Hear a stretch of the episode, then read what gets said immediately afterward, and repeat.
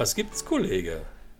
Das Thema vom letzten Mal hat mich echt äh, noch weiterhin beschäftigt, Frank. Und diese durchdrehenden Reifen als zu viel positive Energie als Start, das möchte ich mit dir nochmal weiter besprechen. Ja, gerne. Weil wir haben, wenn wir nochmal um das Modell gehen, wir nennen es nochmal ähm, Organisationale Energie von Heike Bruch. Ähm, und wir haben ja äh, davon gesprochen, dass manche Manager so eine Sehnsucht haben, möglichst äh, äh eine hohe Intensität von, äh, von positiver Kraft zu haben, durchdrehende Reifen. Ich halte das für eine Organisation gefährlich. Mhm. Ähm, und äh, Heike Bruch, auf deren Gedankenwelt ja dieses, dieses Modell fußt, äh, hat dafür auch ein Wort und die nennt das Beschleunigungsfalle. Ähm, das ist eine, eine Falle, die sich für eine Organisation ergibt. Nennt man neudeutsch auch Booster.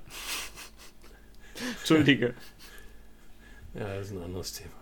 Ähm, also Beschleunigungsfalle, ähm, die sich dann ergibt, wenn, wenn im Unternehmen ähm, hemmungslos zu viel produktive Energie ähm, gefordert wird und entsteht und Menschen dann möglicherweise Dinge erleben und Erfahrungen machen, die sie in die Situation bewegt, schlagartig sozusagen, dass sie die Kraft, die Energie schlagartig ins Negative kippt. Mhm. Aber also was ich an der Stelle ganz, ganz spannend finde, du hast zwei Wörter verwendet, du hast gesagt, ähm, diese positive, hohe positive Energie erwartet oder entsteht. Also ich glaube, wenn man diese hohe positive Energie erwartet, ja, zum Beispiel als Führungskraft oder als Organisation, dann halte ich das für ganz, ganz schwierig und ganz, ganz gefährlich. Wenn diese hohe positive Energie allerdings entsteht, dann ist es eher was, was ich wirklich als positiv sehe und sage, ähm, ich muss es schaffen, diese positive Energie, die entsteht, durch was auch immer, zwar noch irgendwie richtig zu bündeln, aber dann kann daraus wirklich vieles und Gutes entstehen. Aber diese Erwartungshaltung von positiver, hoher Energie, das ist, glaube ich, aus meiner Sicht eher das Gefährliche. Ja, da bin ich, bin ich bei dir. Ähm, äh, ne, können, die können wir auch streichen. Ne? Wir, können, wir können sagen, lass uns darüber reden, wenn entsteht oder, oder da ist. Mhm. Hier nehmen wir, nehmen wir ein Beispiel. Ähm, ich glaube, nehmen wir mal ein Pflegeheim beispielsweise, ja.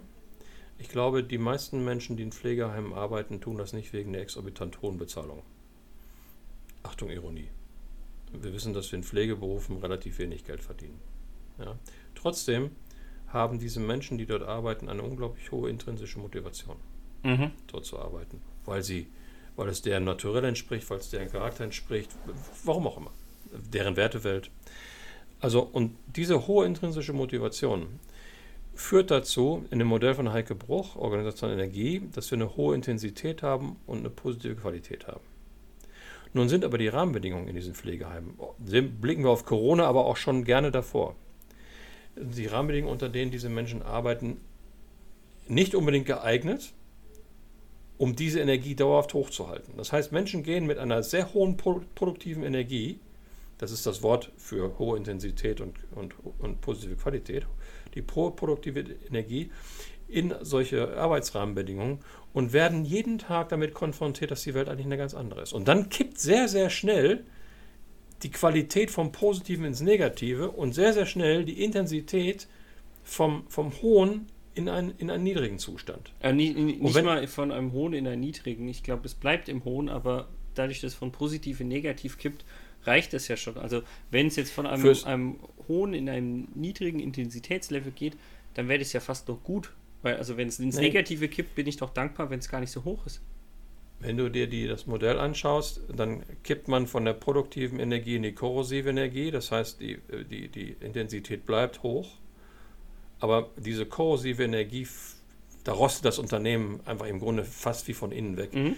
Die wird so auf Dauer nicht aufrechthaltbar sein. Die Leute resignieren irgendwann und dann geht das Energielevel wieder runter. Ja. Und in dieser Resignation entstehen bei Menschen ähm, relativ schnell persönliche Burnout-Situationen. Und wenn wir jetzt etliche Menschen haben, die in einer, in einer Organisation arbeiten, die einen persönlichen Burnout haben, besteht die Gefahr eines organisationalen Burnouts. Und das ist für ein Unternehmen ein echter GAU. Ähm, braucht kein Mensch.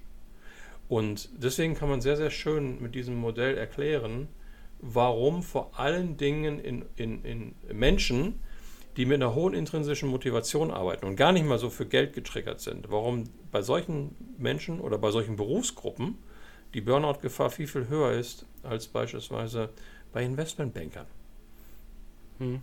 Was, was ich jetzt aber spannend finde, das, was du beschrieben hast, ähm, passt eigentlich genau zu dem Bild, wo ich vorhin gesagt habe, diese hohe positive Energie, ähm, die muss ich aber trotzdem bündeln und in die richtigen Bahnen lenken. Und du hast jetzt gerade gesagt, ja. wenn ich als Pflegekraft quasi in einer Organisation bin, äh, wo meistens dieses Bündeln dieser Energie nicht passiert, sondern ich der freien Lauf lasse oder sie quasi implizit irgendwie einschränke, dann ist es ja genau das Gegenteil. Also von daher ähm, passt das eigentlich genau zusammen.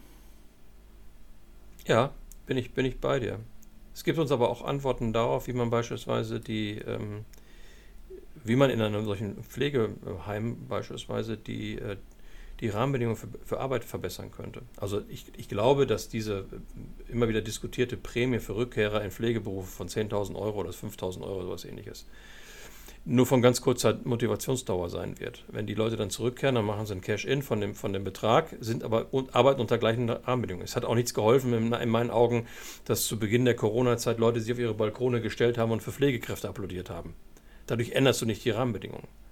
Ja, und deswegen du, du willst, willst ich, jetzt doch einen politischen Podcast draus machen? Nein, ich will keinen politischen Podcast draus machen. Ich will, ich will einfach nur ähm, erklären, mit diesem Modell, äh, was passiert, wenn man, wenn man nicht auf die Rahmenbedingungen achtet, unter denen man arbeitet äh, oder, oder unter denen Menschen arbeiten, dann kann es sein, dass Menschen, mit die eine sehr hohe produktive Energie haben, bedingt durch ihre hohe intrinsische Motivation, mega schnell kippen können. Und deswegen ja, also glaube ich, es ist eine Top-Management-Aufgabe, ähm, das ist eine echte Top-Management-Aufgabe, auf, auf sich mal mit diesem Thema der organisationalen Energie auseinanderzusetzen und zu überlegen, wie steht es bei uns in der eigenen Organisation und was leiten wir daraus für Maßnahmen. Ja, hängt, hängt ja ganz stark damit zusammen, äh, wer hat welche Bedürfnisse, Klammer auf, da haben wir auch schon drüber gesprochen, wer wird wodurch motiviert oder auch demotiviert und damit sind wir dann ganz klar beim Energiethema. Genau. Geht's dir gut jetzt? Ja, ich fühle mich energetisch eigentlich positiv. Nicht total ja. intensiv, aber das ist ja vollkommen in Ordnung, wie wir gelernt haben. Ja, so, so ein bisschen angenehme Energie äh, ist auch nicht verkehrt. Heike Bruch nennt das die angenehme Trägheit und beschreibt damit den Zufriedenheit mit dem Status quo. Man könnte es auch Wohlbefinden. Wohlbefinden, das trifft es, glaube ich, ganz gut. Ich hoffe, es geht Mach's dir gut. ähnlich. Ja, immer. Mach's gut, Kollege. Mach's gut, Kollege.